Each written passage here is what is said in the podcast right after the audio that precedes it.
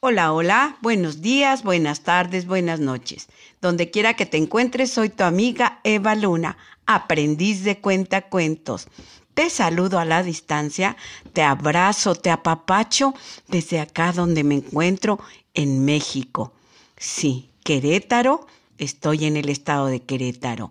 Te recuerdo que mi correo es evangelinatrejo62 arroba gmail.com para que me saludes, para que me digas cuál es tu cuento favorito.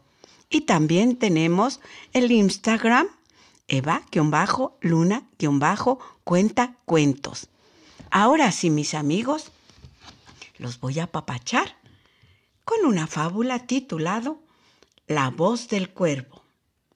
Hace mucho, mucho tiempo, cuando la tierra recién fue creada, un búho abrió su propio negocio de tintorería y todas las aves le hacían besitas regulares para acicalar sus alas.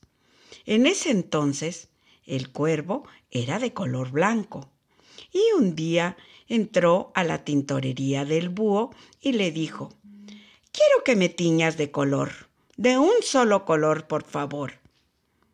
Uno que me diferencie del resto de las criaturas. El búho lo llevó al cuarto del teñido y lo sumergió en una tinta llena de colorante índigo. Cuando el búho salió de la tina, vio que su plumaje ya no estaba alborotado y que ahora sus plumas eran de un color negro brillante. No obstante, el ave se decepcionó de su nueva imagen y se enfureció con el búho. El cuervo se quejó tan fuerte que su voz cambió también y se convirtió en un terrible chillido.